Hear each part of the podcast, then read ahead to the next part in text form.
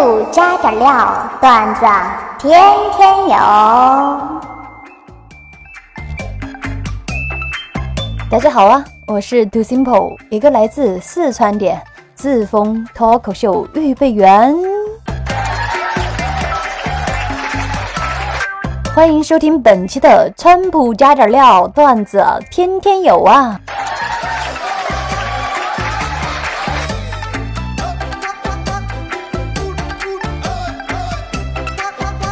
就我高三毕业那个暑假哈，就想着也没啥事儿做，就勤工俭学哈。于是呢，在我小姨的关系下，给我找了一份某个酒楼的服务员工作。没错，我就是那个端盘子的。嗯，当然哈，比起那种大厅服务员哈，就是要管很多桌的那一种，我是包间服务员。没错了，十九岁的我就开启了我的第一份社会实践经历。因为哈，当这个包间服务员呐，也真的让我开了眼界，学到了很多酒桌礼仪啊。同时呢，也经历了很多有趣的事儿。所以今天呢，可以称作为我的酒桌专场。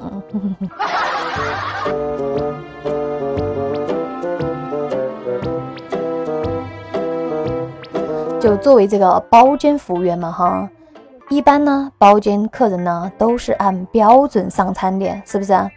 但是呢，也难免会遇到那种零星点餐的呀。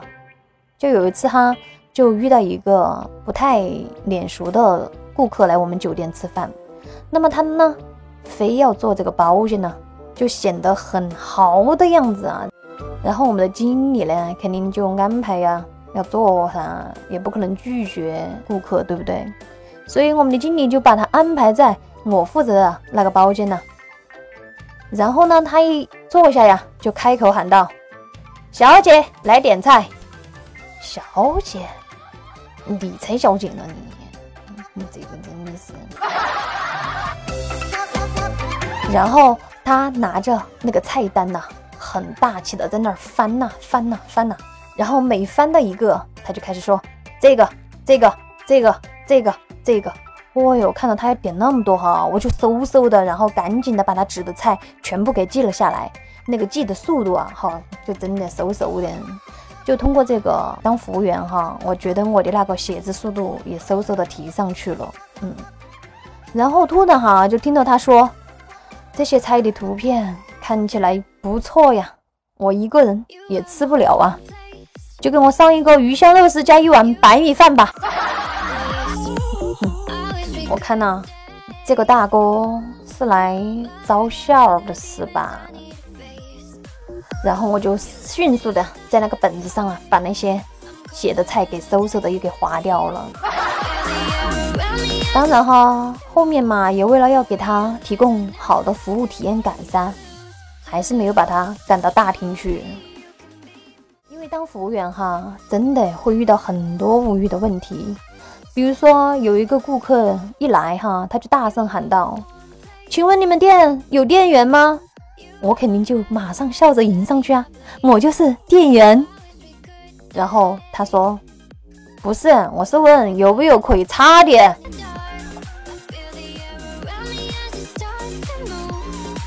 于是啊，我就只有指了指墙角。默默无语的离开了。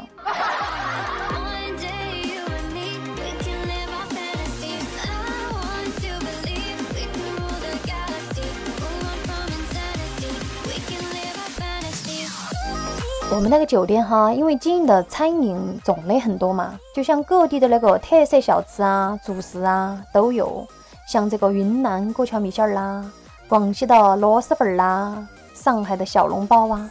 还有北京的炸酱面哈，真的是应有尽有，所以呢，也经常哈吸引很多这种小年轻来吃饭嘛。主要是呢也不贵。就有一次哈，不小心我就听到一对小年轻情侣呀在点餐的时候这个对话哈。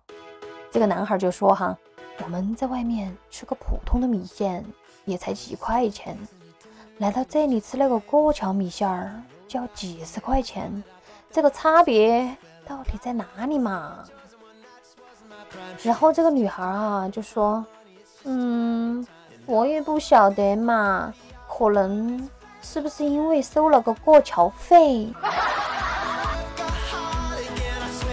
我真的是太喜欢这种单纯可爱的小情侣了。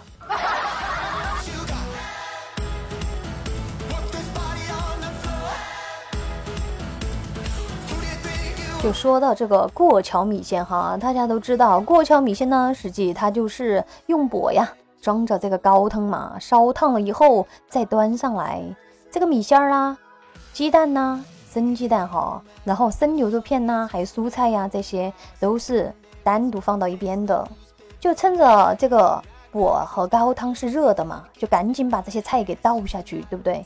但是不是每个人一开始的时候就知道这种吃法？是不是啊？就有次哈，一个大哥来到店里面，然后说哈要点这个过桥米线。上菜之后啊，他就马上喊道哈：“哎，服务员，这个鸡蛋和那个牛肉怎么是生的呢？”然后我就马上过去啊，然后不慌不忙的把这个鸡蛋和牛肉倒进了那个烧热的钵钵里面，然后我就说道哈：“生的是吧，顾客？”这是鸡蛋和牛肉，鸡蛋牛肉，这是我们店的顾客，不是说生吗？现在熟了吧？看我多机智啊！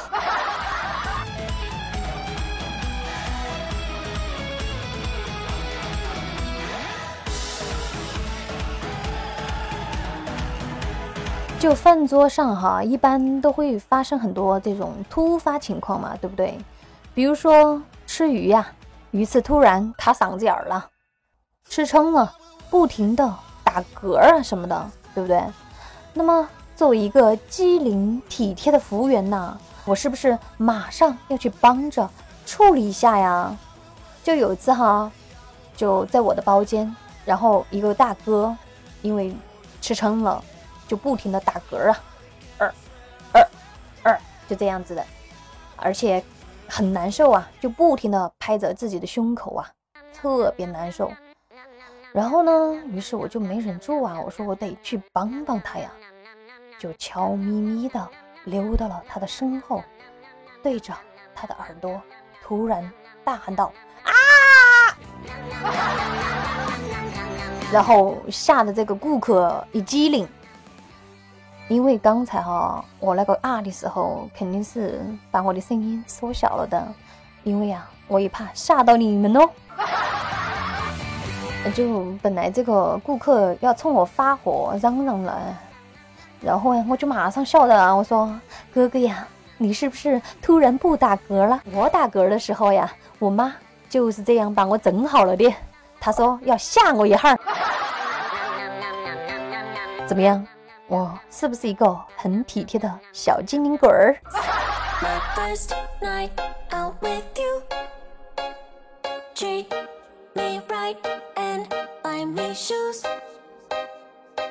就说哈，这个包间服务员做久了呀，我就发现一个共性，什么共性呢？就是我发现我们五十六个民族都有酒足饭饱之后载歌载舞的习惯。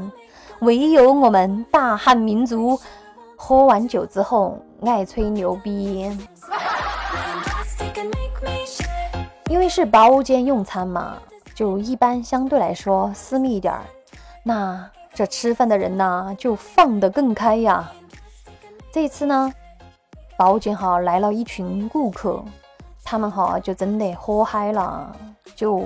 到最后一轮的时候，就开始了表演干啤酒。于是呢，就有个大哥哈，就开始表演了他的干啤酒绝技：六秒吹瓶，六秒吹瓶。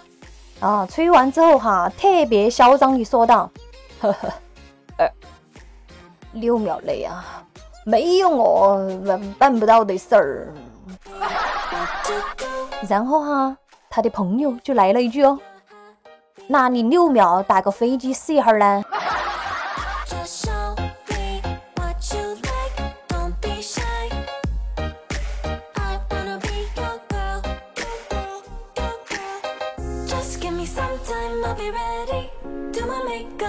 虽然哈，我短暂的这个酒店服务员的体验哈，只有短短的一个暑假，但是呢，也足以让我看清了我们吃饭这些饭局的潜规则。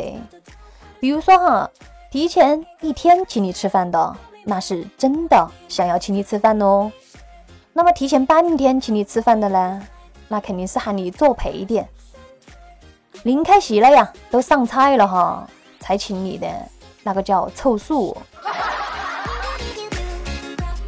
还有这种就是一请呐就来的这种叫爽快，请了三次才来的叫摆谱儿，就是摆谱嘛。然后怎么请都不来的呢，叫做有原则。而那些不请自来的，就叫做蹭饭。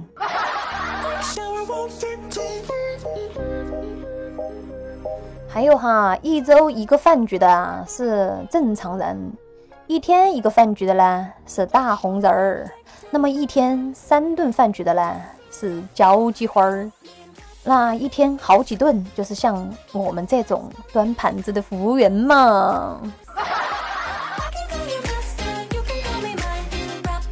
就说到吃饭哈，其实比起一个人吃饭的寂寞呀，我更害怕和一群人吃饭。却没得共同话题，大家呀都是闷声在那儿吃啊，也不敢夹远一点的菜呀，只盯到眼前的那盘了，反正也不知道是个啥哈，夹了就往自己的嘴巴里边塞呀。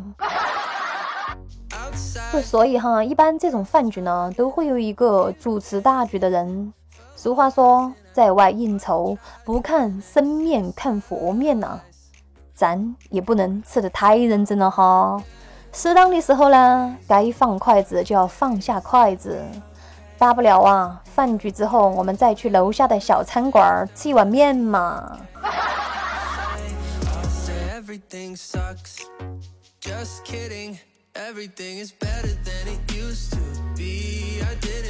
正是因为有了这个服务员经历哈。所以，在我后来正式参加工作以后呢，应对这种应酬局的饭局呢，也有自己的一些心得。嗯，就对于我们女生来说哈，这种应酬饭局，该不该喝酒，是不是也是一个非常脑壳痛的事啊？对吧？就根据我自己的经验哈，就是要么你从一开始呢就咬死了说，我不会喝酒。我真的不会喝酒，你如果真的逼我哈，我喝醉了，我的家人会骂我的。就这样子一口哈咬死你，真的不要喝。就要么呢，你就拿出气势啊，横推那帮大老爷们儿，让他们惹不起你，就是像我接下来这样哈。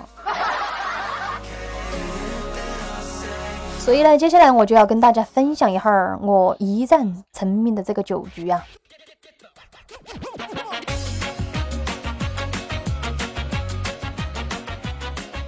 就当时哈，我还在这个广告公司的时候啊，大家都知道我是做策划出身的嘛。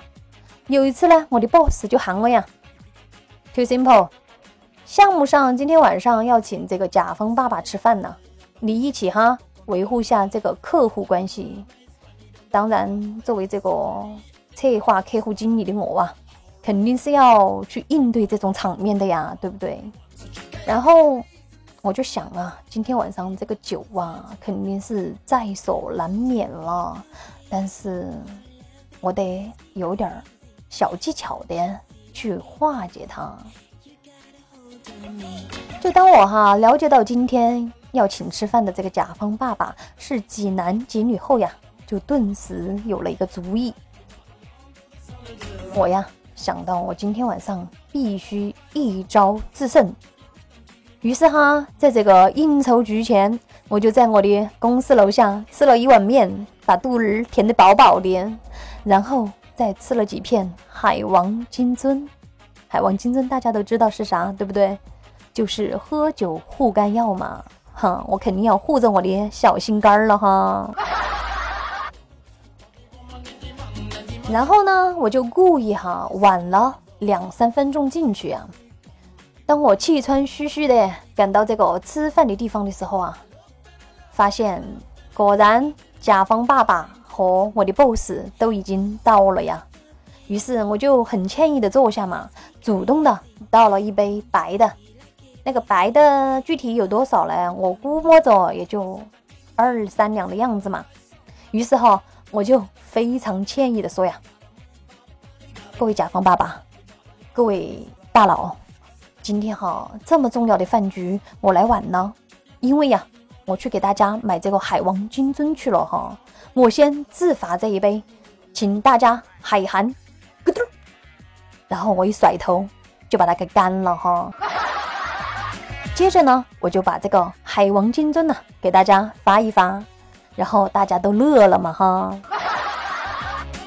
于是呢，我又立马端上第二杯，对着我的 boss 说：“王总哈，感谢您把这么重要的项目交给了我，让我有幸认识到各位甲方爸爸。当然，我说的甲方爸爸在这儿是代称哈，这是我莫大的荣幸呐。”这一杯我要敬你，敬公司对我的信任和栽培。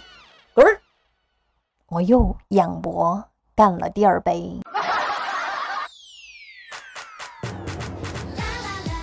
接着哈，我就倒上了第三杯呀。我想到这一杯那肯定是要敬最重要的甲方爸爸，对不对？所以我就说到啊，这第三杯哈，最重要的一杯，敬我的甲方爸爸们。感谢大佬们呐，对我们项目的工作支持，才使得我们的项目啊进展十分顺利。这是一次非常愉快的合作。然后我又一甩头给干了，就连着哈干完这三杯之后啊，大家都惊到了。为什么呢？因为毕竟我当时啊还是个新人，就是没想到我这么有魄力啊。到酒局后面哈。大家都不敢来找我喝酒了，他们觉得我特别能喝。反正哈，我就凭着这一场酒气势酒，反正哈，我就凭着这一场气势酒，在我当时的公司立住了脚，顺便呢也得了一个外号——酒大号儿。其实我哪里能喝嘛？我根本就不能喝酒，我不喝，我从来都不喝酒，好吗？哼。